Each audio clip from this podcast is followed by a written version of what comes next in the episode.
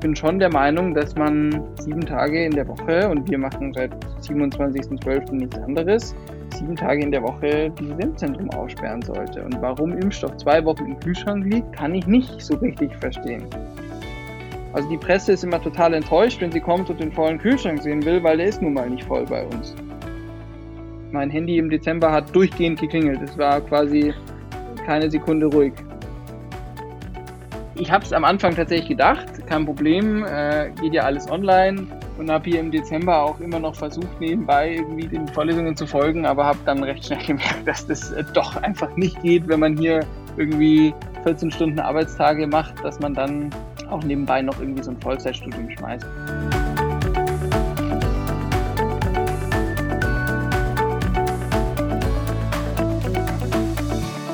Herzlich willkommen zu Weißkopf trifft, eine neue Folge und heute diesmal der jüngste Gast aus allen Podcast-Folgen, Liam Klages. Hi Liam, schön, dass du dabei bist. Hallo, Servus. Ja, warum habe ich dich heute eingeladen? Du bist nämlich ja äh, ziemlich äh, zu einer besonderen Aufgabe gekommen in letzter Zeit. Du bist 20 Jahre jung und leitest das Impfzentrum in Ebersberg hast 90 Angestellte und ähm, ja, hast dein Studium sogar unterbrochen dafür, dass du das Impfzentrum leiten kannst. Ich fand das super spannend aus zweierlei Perspektive. Einerseits, wie läuft es mit Impfen? Da ähm, ja, warten wir ja alle ganz gespannt drauf, dass wir selber geimpft werden, wenn wir es noch nicht sind. Und zum anderen, ähm, wie macht man das mit 20 Jahren? Darüber wollte ich heute mal mit dir sprechen und finde super schön, dass du dir die Zeit genommen hast. Ja, freut mich auch. Ich fand, also eine Sache fand ich super spannend ähm, bei dir, äh, die habe ich im Vorfeld gelesen und zwar hast du gesagt, für Termine nehme ich mir äh, so wenig Zeit wie möglich und so viel Zeit wie nötig. Also in dem Sinne ist es doppelt schön, dass du heute dabei bist. Glaube ich, hast du bei jetzt.de gesagt. Ähm, ist es so ein bisschen dein ja, es Motto? Ist natürlich, es ist schon in gewisser Weise mein Motto. Es muss mein Motto sein, weil es ist einfach wahnsinnig viel zu tun. Ähm, für alle, die hier an diesem Projekt arbeiten, so auch für mich. Und äh, deswegen habe ich nun mal nicht so viel Zeit für, für diese On-Top-Themen. Ich nehme sie mir wahnsinnig gerne, aber ich, ich habe sie nicht übrig. Ja, also kann ich verstehen, das ist, ist wahnsinnig viel. Wie sieht dein Arbeitstag halt aus? Wann fangst du an? Wann, wann, wann geht es in Feierabend? Unterschiedlich äh, verteilt sich so um zwölf Stunden auf einen Tag, äh, mal, mal länger, mal früher. Äh, heute habe ich erst um neun angefangen äh, da wird sich das äh, entsprechend nach hinten schieben. Ja? Also die Zeit unseres, unseres Termins heute, die hänge ich hinten dran an meinen Arbeitstag. Mhm, Aber mache ich sehr gerne. Aber genau, kommen wir mal dazu, wie kommt man denn darauf, ähm, ein Impfzentrum zu leiten und wie kommt man dazu, das mit 20 Jahren äh, zu machen? Also du hast ja nicht einfach von heute auf morgen gedacht, ähm, ja, in der Uni irgendwie Distanz lernen. Ähm, ich sitze eh nur noch im Zoom, da kann man ja mal noch nebenbei ein Impfzentrum ähm, aufbauen. Du hast ja auch einen wahnsinnig äh, Erfahrungsschatz äh, dir angeeignet über viele Jahre davor, schon in, in jungen Jahren. Aber was genau hast du gemacht? Wie kommt man dazu? Letztendlich eine, eine Verkettung äh, interessanter Umstände, zum richtigen Zeitpunkt die richtigen Menschen kennengelernt. Äh, um zur Geschichte zu kommen, ich habe in der Schule Schulsanitätsdienst gemacht. Das äh, hat mir immer ziemlich viel Spaß gemacht. Da habe ich mich fortgebildet, habe irgendwie so Rettungsdienstkurse besucht, habe so irgendwie den Rettungsdienst kennenlernen dürfen, bin dann recht früh äh, zum MKT e.V. gekommen. Da haben wir Großübungen organisiert äh, im Landkreis Rosenheim. Da durfte ich quasi schon mal so das erste Mal mein Organisationstalent so ein bisschen im in, in kleinen Bereichen unter Beweis stellen.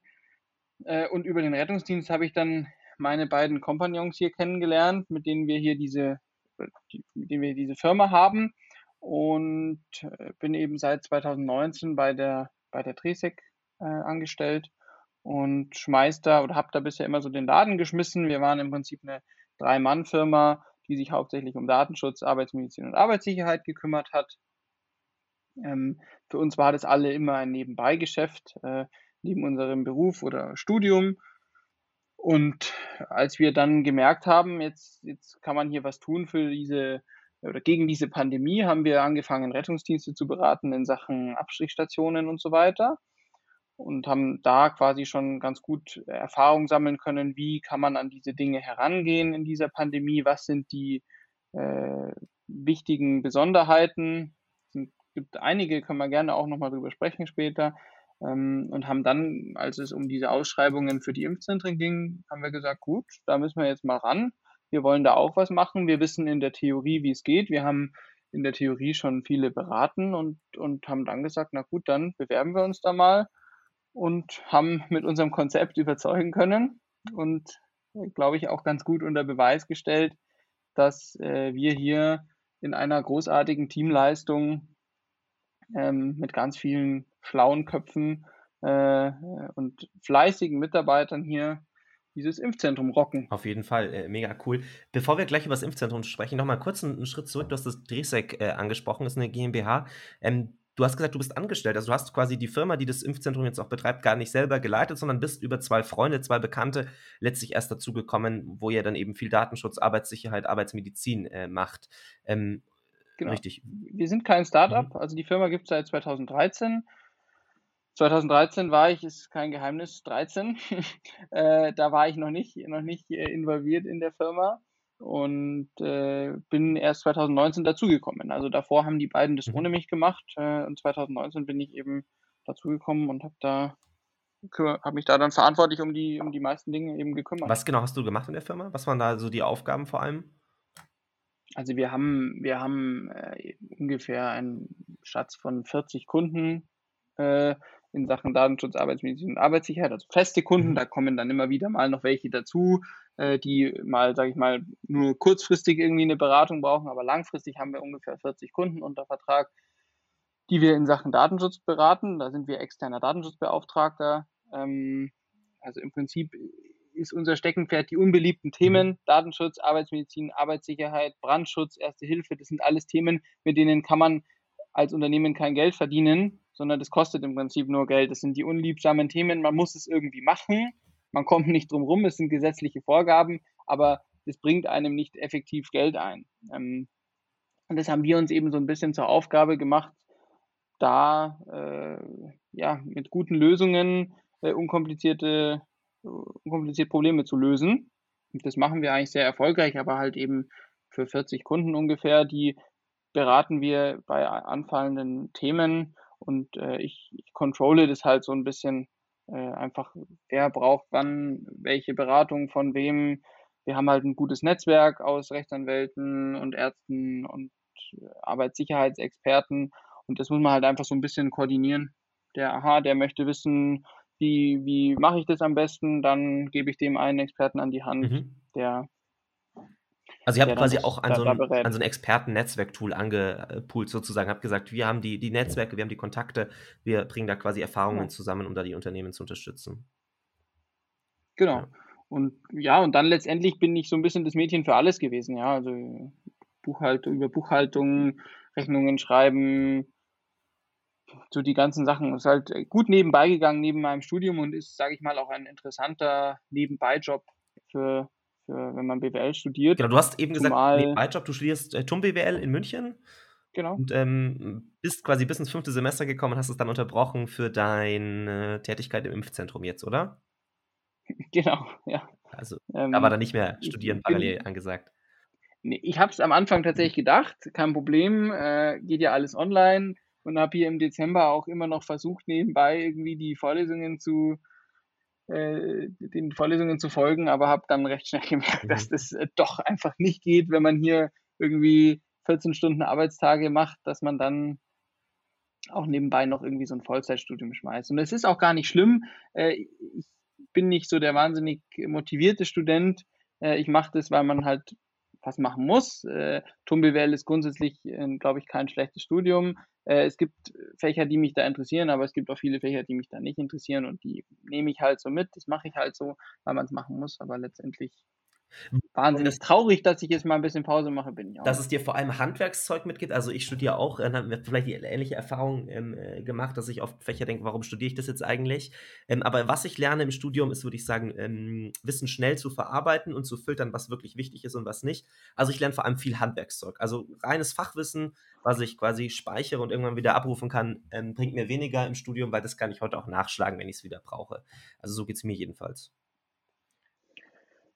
ja, sicherlich gibt es immer wieder Themen, da ja, merke ich ganz unterbewusst, dass, dass mir das Studium wohl doch was geholfen hat und ich es noch nicht, nicht zugeben will. Äh, das sind schon Themen Buchführung und Rechnungswesen, das, solche Sachen, Kostenrechnung, das kann man nicht äh, sich im Internet aneignen oder kann man wahrscheinlich schon, aber wahrscheinlich nur sehr, sehr aufwendig und da hilft mir das ganz sicher, das Studium. Und äh, wie du sagst, Wissen schnell verarbeiten und so, das sind natürlich mhm. Dinge, die man im Studium schon gut lernt. Absolut, super. Lass nochmal zurück jetzt äh, die, den Bogen spannen zum, zum Impfzentrum. Du hast dann die Erfahrung mitgebracht in die Firma und hast gesagt, ähm, du bist ehrenamtlich, glaube ich, auch bei der Feuerwehr, du warst ausgebildeter Rettungssanitäter, jetzt ist hier irgendwie Pandemie, du willst was dazu beitragen und ähm, habt euch dann auf die Ausschreibung quasi vom Landratsamt ähm, Ebersberg beworben, das Impfzentrum zu übernehmen.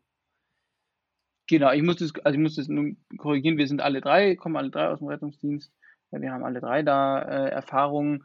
Ähm, ja, also das ist nicht nur meine eigene, mhm. meine eigene Erfahrung gewesen, sondern es ist hier aus unserem ganzen Netzwerk. Viel ist einfach über den Rettungsdienst gekommen. Äh, aus unserem ganzen Netzwerk äh, ist da ganz viel Input gekommen und wir haben halt in unserem Netzwerk uns umgehört, haben geschaut, okay, wie ist da die Resonanz? Können wir das mit unseren Partnern zusammen stemmen?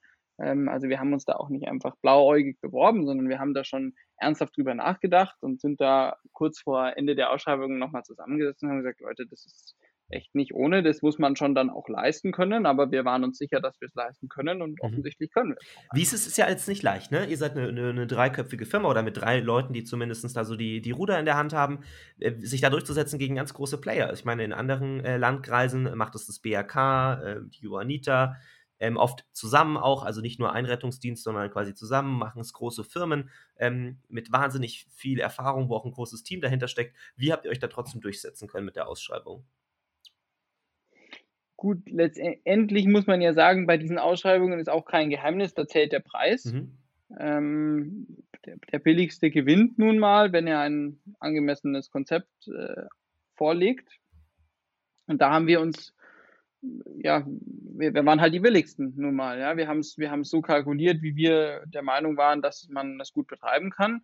Und offensichtlich haben wir die beste Kalkulation aufgestellt. Aber trotzdem natürlich auch eine gute Qualität, würde ich sagen. So das, was man äh, über euch ähm, ähm, lernt oder erliest, was ihr auch daraus gelernt habt. Also ihr habt wahrscheinlich auch immer wieder viele Optimierungen vorgenommen in den Prozessen jetzt im Impfzentrum, ähm, täglich neue Erfahrungen. Oft hat es ja auch gehapert, was die Impfstoffbeschaffung angeht. Also es lag jetzt gar nicht an euch. Oft ähm, habt ihr gemeint, wir sind eigentlich schon viel früher bereit, äh, mehr zu machen. Was waren so die größten Learnings für euch jetzt beim, beim Impfen? Beim Impfen selbst. Oder auch, in der, äh, oder auch in den Prozessen, in der Organisation, also alles drumherum. Allgemein muss man sagen, Personal ist ein ganz anspruchsvolles Feld. Das ist das, was ich immer sage. Personal ist nichts, was man auf die leichte Schulter nehmen darf. Ähm, wir haben, ich muss das korrigieren, was du eingangs gesagt hast, wir haben mittlerweile 142, ich habe vorhin nachgeschaut, 142 mhm. festangestellte Mitarbeiter Wahnsinn, ja. und 150 Ärzte. Also das sind irgendwie 300, 300 Mitarbeiter und das muss man schon, das muss man schon irgendwie kontrollieren. Da muss man schon irgendwie eine Hand drauf haben. Ja? Wie kommuniziere ich mit 300 mhm. Mitarbeitern mhm. angemessen? Ähm, für mich ein Riesenpunkt war du oder sie. Ähm, ich meine, wir duzen uns jetzt hier ganz normal. Ähm, ich kenne das aus dem Rettungsdienst, dass man sich duzt, aber offensichtlich kannte es nicht jeder. Mhm. Und, und, und hier sind auch noch viele per Sie unterwegs. Ähm, für mich war es ja. eigentlich klar, ja klar, per Du irgendwie, aber, aber es ist eben nicht für alle klar gewesen und das zieht sich so ein bisschen durch, diese Personalthemen, das ist einfach, äh, ja, das, das ist einfach der Faktor Mensch, der da ganz, ganz massiv ähm, reinhaut und das habe ich im Studium definitiv nicht gelernt, äh, sondern da lernt man Zahlen, mhm. die verhalten sich so und so. Da lernt man, wie man Prozesse anschaut, betrachtet, wie ich, keine Ahnung, eine Lieferkette begutachte. Aber der individuelle Faktor Mensch ist für mich ein ganz, ganz, ganz großes Learning gewesen. 300 Mitarbeiter äh, muss man irgendwie handhaben. Können. Hast du da was verändert, im, wenn du jetzt zurückschaust auf die Anfänge? Ihr habt im Dezember angefangen, bis quasi jetzt ähm, Ende März, Anfang April, dass ihr sagt, da haben wir irgendwas was optimiert, wo ihr angepasst habt. Wir haben tatsächlich eine Personalabteilung. Mhm. Äh, ich war davon überzeugt, dass wir das nicht brauchen, weil ich der Meinung war, dass das äh, auch ohne geht. Aber es ging definitiv nicht ohne und das haben wir tatsächlich im Dezember schon gemerkt. Mhm. Ähm, da, was man da an Bewerbungen kriegt, was man da an, an Korrespondenz führen muss. Viele Leute rufen an. Ja, natürlich völlig klar. Wenn ich irgendwo anfange zu arbeiten, dann will ich da vielleicht auch mal mit denen sprechen, dann will ich denen ein paar Fragen stellen. Aber das potenziert sich auf 300 Mitarbeiter hoch. Äh, da, da muss man einfach Leute haben, die hier tagsüber im Büro sitzen und ans Telefon gehen. Und das ist, hat im Dezember ist das alles auf meinem Handy aufgeschlagen. Also mein Handy im Dezember hat durchgehend geklingelt. Es war quasi keine Sekunde ruhig. Ja, das glaube ich gerne. Also da sicherlich viel los gewesen. Mal abseits von, von Personal, also ich glaube, das ist wirklich das, das größte Ding. Du hast ja auch wahnsinnig stark betont die Teamleistung. Also auch in unserem Vorgespräch hast du gesagt, dir ist wichtig, ich mache das nicht als alleiniger äh, Leiter des Impfzentrums, sondern wir sind ein Team. Und das ist nicht nur das Führungsteam, sondern das sind alle Mitarbeiter, die da was machen. Ähm, ja. Man merkt dir wirklich an, wie wichtig das ist und da auch dieser Teamgedanke, der ja auch vielleicht aus der Kameradschaft bei der Feuerwehr oder dem Rettungsdienst kommt. Also ich glaube, das hast du wahnsinnig, Bestimmt, ja. wahnsinnig äh, verstanden und ähm, verinnerlicht. Aber mal von dem Teamgedanken, von dem, ähm, von den Mitarbeitern weggedacht, an die reinen Prozesse. Was habt ihr da optimiert, wo du sagst, ähm, oder Dinge, an denen ihr immer noch arbeitet, was muss da besser laufen?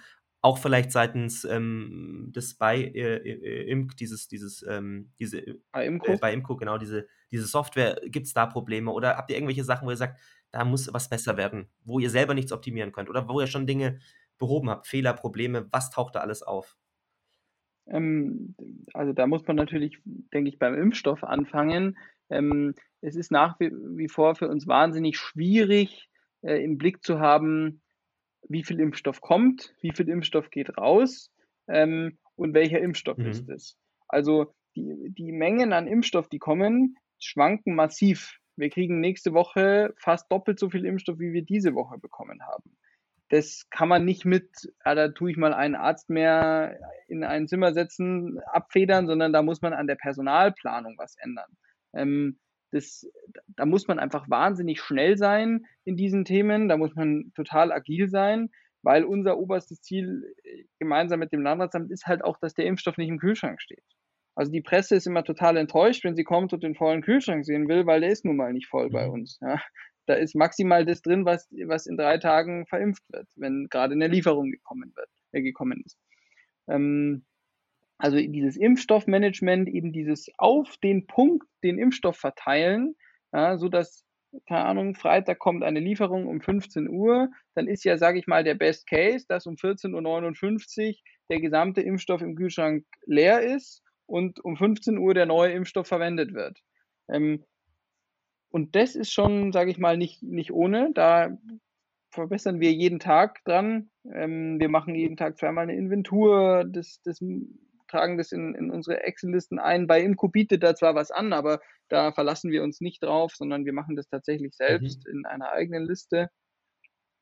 Passen dementsprechend dann halt immer die Termine für die nächsten Tage an äh, laden dementsprechend Leute ein und äh, das ist schon immer sehr knapp.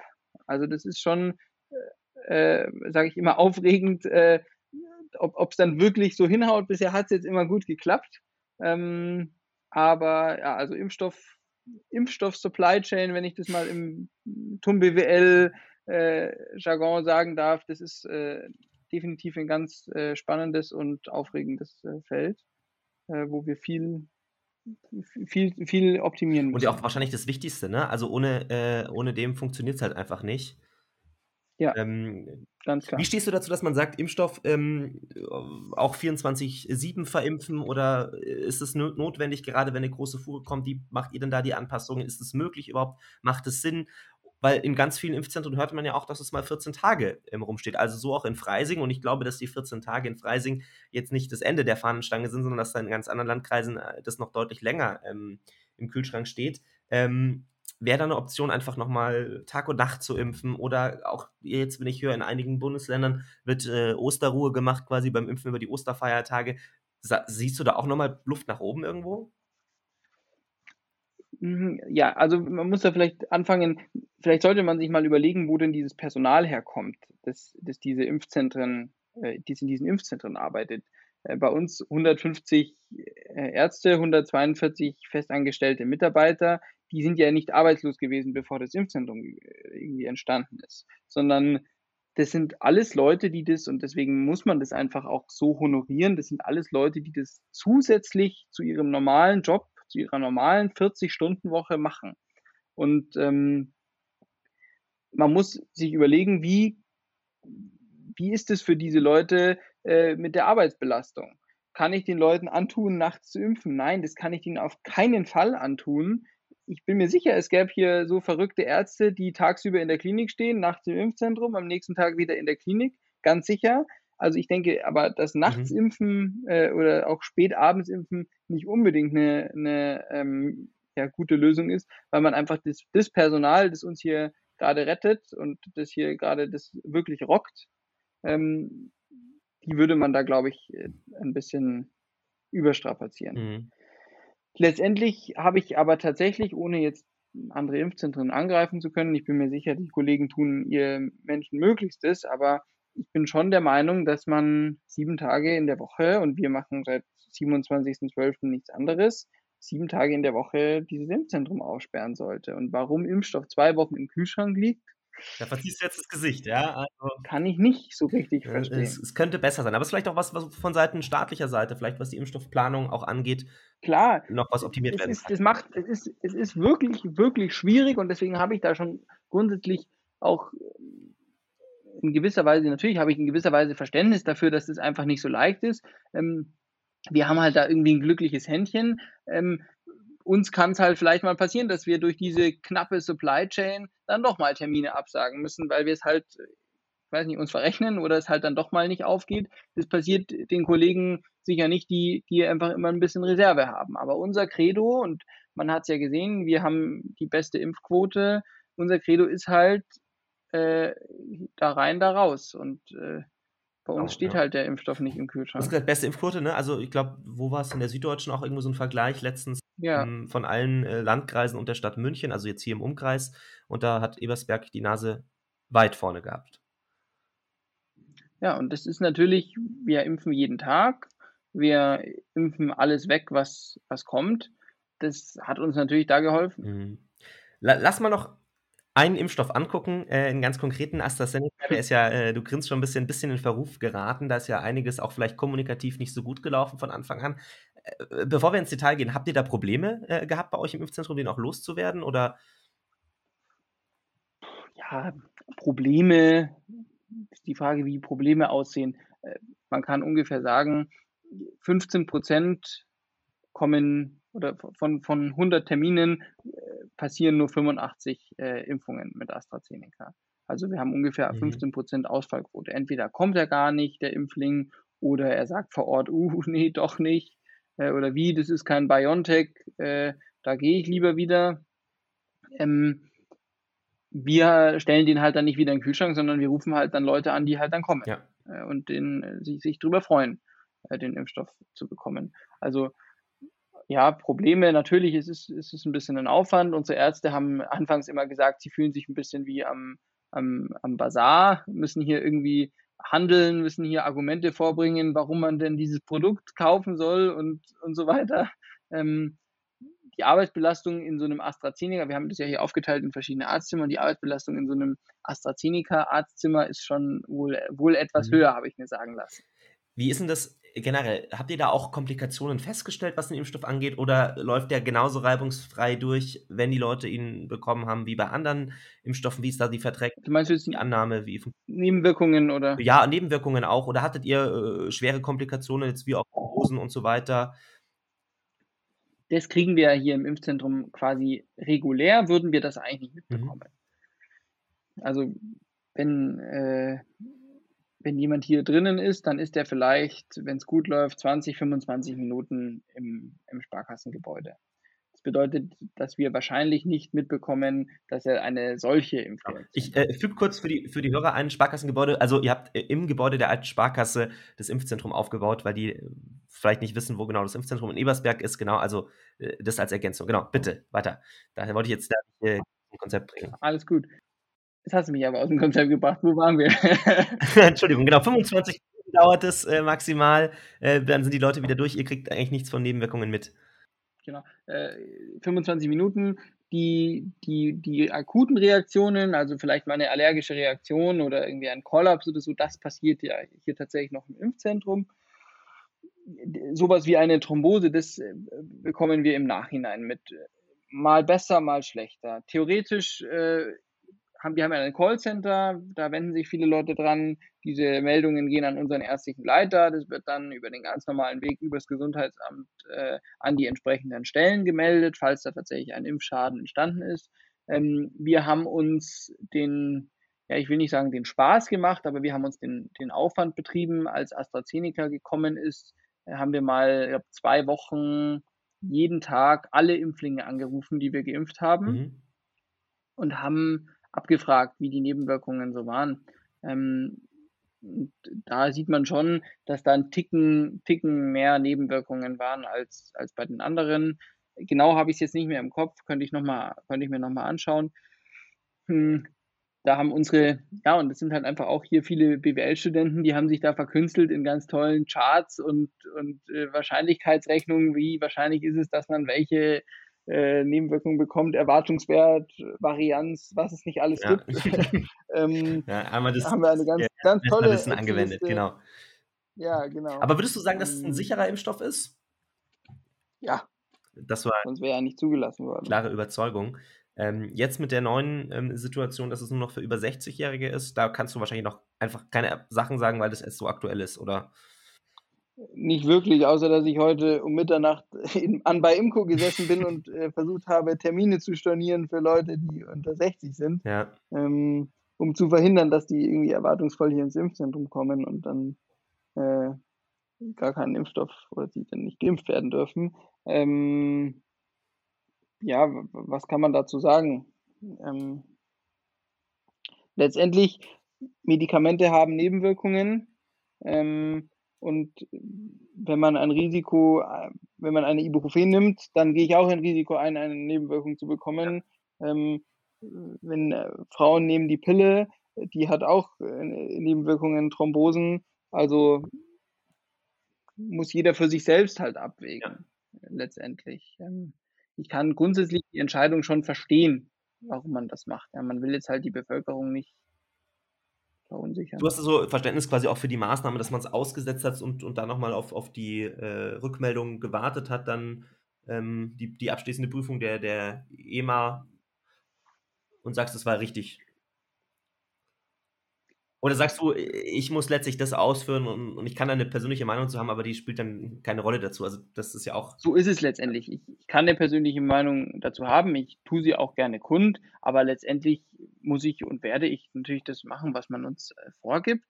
Ähm, so haben wir eben äh, gestern Abend noch telefoniert und haben uns überlegt, wie, wie machen wir das und haben dann gesagt, nee, klar, müssen wir, ja. hilft nichts, müssen wir die Termine stornieren, da müssen wir dem Bürger gegenüber fair und transparent sein und sagen, sorry, ist halt nicht. Ja. Entscheidung ist gefallen, wir setzen es so um.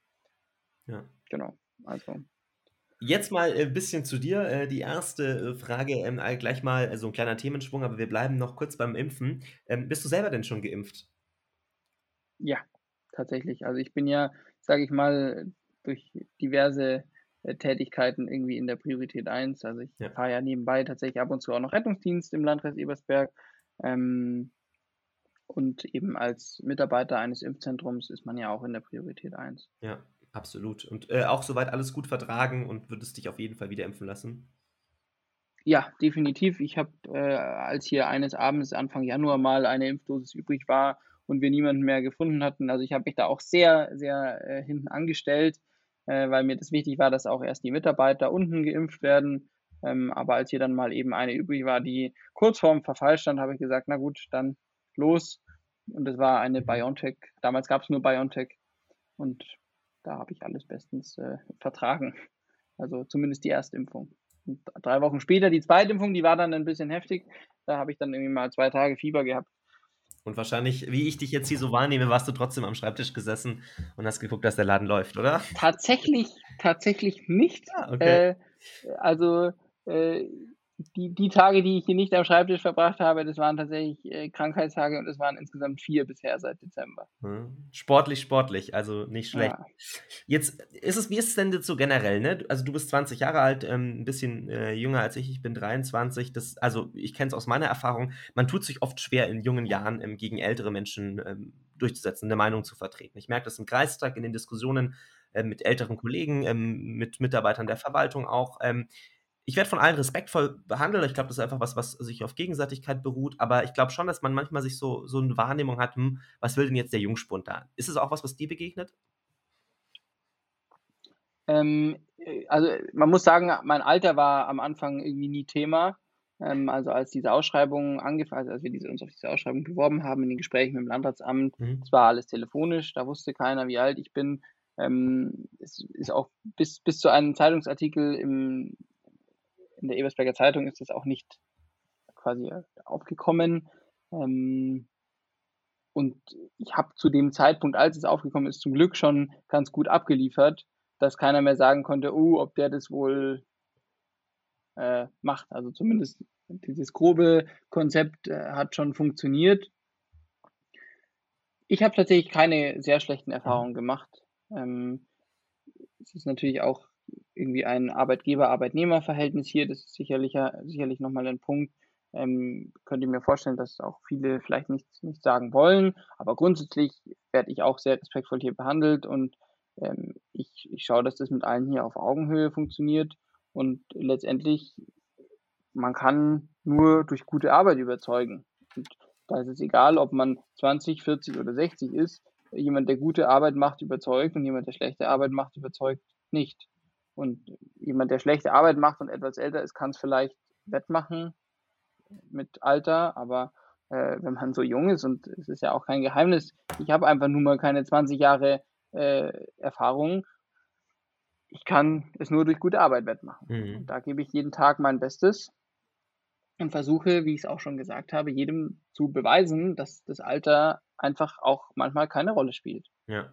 Wie sieht es im Studium aus? Ich meine, du bist jetzt ja auch in den letzten Zügen. Äh, ich glaube, sechstes Semester hast du noch, dann hast du den Bachelor soweit durch. Ja, da verziehst du wieder ein bisschen das. Wie ja, läuft es denn? Also ich, dadurch, dass ich das äh, dass ich viel nebenbei immer schon gemacht habe, Rettungsdienst und so weiter, Feuerwehr, bin ich nicht der schnellste Student, ja, sondern ich mache da mein Tempo. Also fünftes Semester, ja, aber es wird schon noch ein bisschen dauern. Ja, habe ich auch Verständnis für. Äh, bei mir dauert es auch ein bisschen länger, aber äh, ähnliche Gründe. Ich fahre zwar nicht Rettungsdienst und leite ein Impfzentrum, aber auch die Politik ist ja sicherlich ein, ja, ein Zeitfach. Ja, klar. Also. Äh, wenn man halt solche Sachen nebenbei macht, dann muss man halt schauen, dass man das andere irgendwie unterbekommt. Und es ist letztendlich ein Vollzeitstudium, das ich da mache. Und äh, das kann man halt nicht mit einer Vollzeitarbeitswoche verbinden. Dann dauert es halt ein bisschen länger. Und ja. das ist, denke ich, auch nicht schlimm und das kann man in jedem Lebenslauf auch gut erklären. Wie ist es mit anderen Dingen? Äh, Freunde treffen, Beziehung vielleicht, ähm, mal Sport machen, Ausgleich, für sich Zeit haben, mal einfach nur ein Buch lesen. Ähm, ist das Zeit, die du hast oder die dir einfach fehlt zurzeit? es ist auch wieder das gleiche Thema, was wir eingangs schon angeschnitten haben. Zeit haben und Zeit nehmen. Äh, haben tue ich sie nicht, die Zeit. Weder, weder Freunde treffen, noch zu den Großeltern zum Essen gehen, äh, noch äh, Sport machen und so weiter. Das, die, haben tue ich diese Zeit definitiv nicht. Ich muss sie mir aktiv nehmen und auch da wieder unser Team hier, unser Führungsteam hier, wir versuchen uns hier gut zu vertreten gegenseitig. Wir achten darauf, dass der, der andere so, oh, jetzt hast du aber echt schon wieder lange durchgearbeitet, es wäre vielleicht auch mal wieder ein Tag frei, schön. Wir versuchen uns da gegenseitig mhm. so ein mhm. bisschen auch mal rauszunehmen und zu sagen, so komm, du hast morgen mal frei. Und dann denkt man sich selber immer so, hm, eigentlich, ja gut, okay, dann nehme ich mir morgen mal frei. Also man muss es sich aktiv nehmen. Es ist letztendlich, es ist halt eine Pandemie, wir haben hier einen Katastrophenfall, das ist alles irgendwie temporär. Da darf man jetzt halt auch nicht zimperlich sein, sondern da muss man halt auch mal irgendwie was schaffen. Deswegen ist das auch okay. Und ich habe ich hab das ehrgeizige Ziel, äh, wenn das hier vorbei ist, bevor es im Studium wieder weitergeht, erstmal noch eine schöne Weltreise zu machen oder sowas. Das ist doch was Schönes, ähm, was man machen kann. Ähm, bevor wir gleich in unsere Schnellfrage runtergehen, hätte ich vielleicht noch ja, zwei kurze Fragen. Hätte ich, einmal würde mich noch interessieren, was dein persönliches Learning aus der Zeit im Impfzentrum ist. Was hast du für dich mitgenommen? Und ähm, ja, wie soll es weitergehen? Was sagt der Werdegang? Äh, was macht Liam Klages in zehn Jahren, in fünf Jahren? Ähm, wo soll es dich hin verschlagen? Was sind da deine Ziele? Ja, also persönliches Learning letztendlich, ähm, wenn man wenn man will, kann man sehr viel schaffen. Ähm, wenn man, wenn man will, kann man, ja, man sagt ja immer so, man kann alles erreichen, alles ist möglich. Ähm, und das glaube ich auch nach wie vor. Ich glaube, wir haben hier gezeigt mit dem guten Team kann man ganz, ganz viele Dinge bewegen und da kann man auch als, als kleiner Fisch im, im Teich auch mal ganz schnell irgendwie zum Hai werden und, und äh, flink andere, andere Player irgendwie mal ausspielen und mal schneller sein. Und das ist, denke ich, eine ganz wichtige Erfahrung, die ich äh, mein Leben lang auf jeden Fall noch mit, mitnehmen werde, dass wenn man gute Arbeit macht, schnell ist, flink ist, agil agiert, dass man äh, dann besser sein kann als andere. Was ich in fünf oder zehn Jahren mache, hoffentlich nicht mehr studieren. ähm, also da bin ich hoffentlich in zwei Jahren durch. Schauen wir mal. Ähm, im, im, besten Fall mit Firma Tresek äh, coole Projekte voranbringen. Ähm, da haben wir auf jeden Fall, Fall Lust drauf und ich bin da auch voll motiviert. Vom Börsengang darfst du mir dann Bescheid geben. Äh, Mache ich gerne, da können wir gerne noch mal äh, persönlich vorbei nochmal, nachdem wir jetzt uns ja hier virtuell treffen, ganz Corona-schutzkonform, ähm, quasi über Teams äh, den, äh, den Podcast aufnehmen. Liam, erstmal vielen, vielen Dank für deine äh, Zeit. Ich fand es mega interessant und super spannend. Ähm, wir kommen jetzt zur äh, Schnellfragerunde. Und zwar ist mein Motto immer äh, ohne Blabla, weil ich finde, dass oft viel zu viel um den heißen Brei herumgeredet wird. Äh, manchmal ist es zwar notwendig, aber ich finde es schön, wenn man sich auch mal ja, festlegen muss auf kurze Antworten. Das wollen wir äh, in der folgenden Runde machen. Ich habe ein paar kurze Fragen, die du mit einem Wort oder maximal einem kurzen Satz beantworten darfst. Und das ist super einfach und selbsterklärend. Ich fange einfach mal an. Und die erste Frage an dich ist AstraZeneca oder BioNTech? Ja, jetzt grinst du ein bisschen, ist gemein, aber hau raus. BioNTech. Alles klar, dann mal weiter. Astra oder Augustina? Augustina. Äh, gute Wahl. Ähm, wenn die Pandemie vorbei ist, das Erste, was du machen wirst, ist? Urlaub. Richtig entspannen kann ich. Im Urlaub. Deine Lieblingsmusik? Äh, Deutsch, Santa 4. Sehr geil. Und online oder offline? Offline. Dann äh, würde ich sagen, ist das doch ein gutes Stichwort.